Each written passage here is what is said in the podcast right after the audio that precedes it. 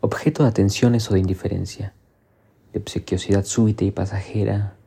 de demandas incomprensibles o de desdén persistente. Yo derivaba entre ellos, convencido de que lo que parecían esperar de mí, si es que esperaban algo,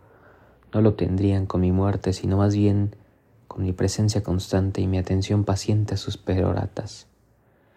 De vez en cuando algún indio se me acercaba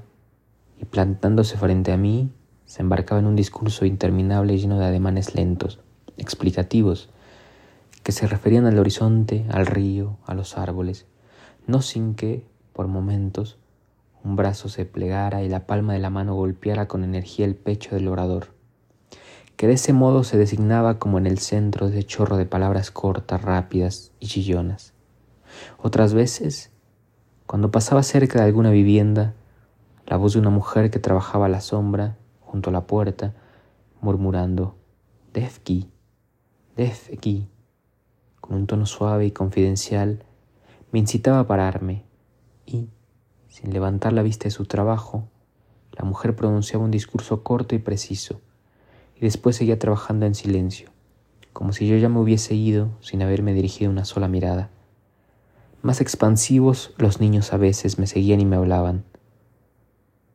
Eran como el reverso tumultuoso de la tribu, pero la gravedad general también los alcanzaba amortiguando su entusiasmo. Fueron pasando las semanas, los meses. Llegó el otoño. Una tormenta barrió el verano y la luz que apareció después de la lluvia fue más pálida, más fina. Y en las siestas soleadas,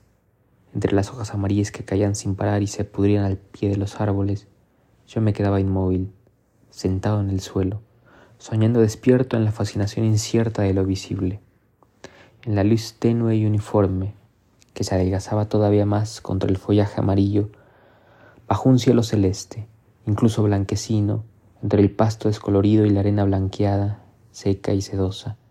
cuando el sol, recalentándome la cabeza, parecía derretir el molde limitador de la costumbre, cuando ni afecto ni memoria, ni siquiera extrañeza, le daban un orden y un sentido a mi vida, el mundo entero, al que ahora llamo, en ese estadio, el otoño, subía nítido desde su reverso negro ante mis sentidos y se mostraba parte de mí o todo que me abarcaba,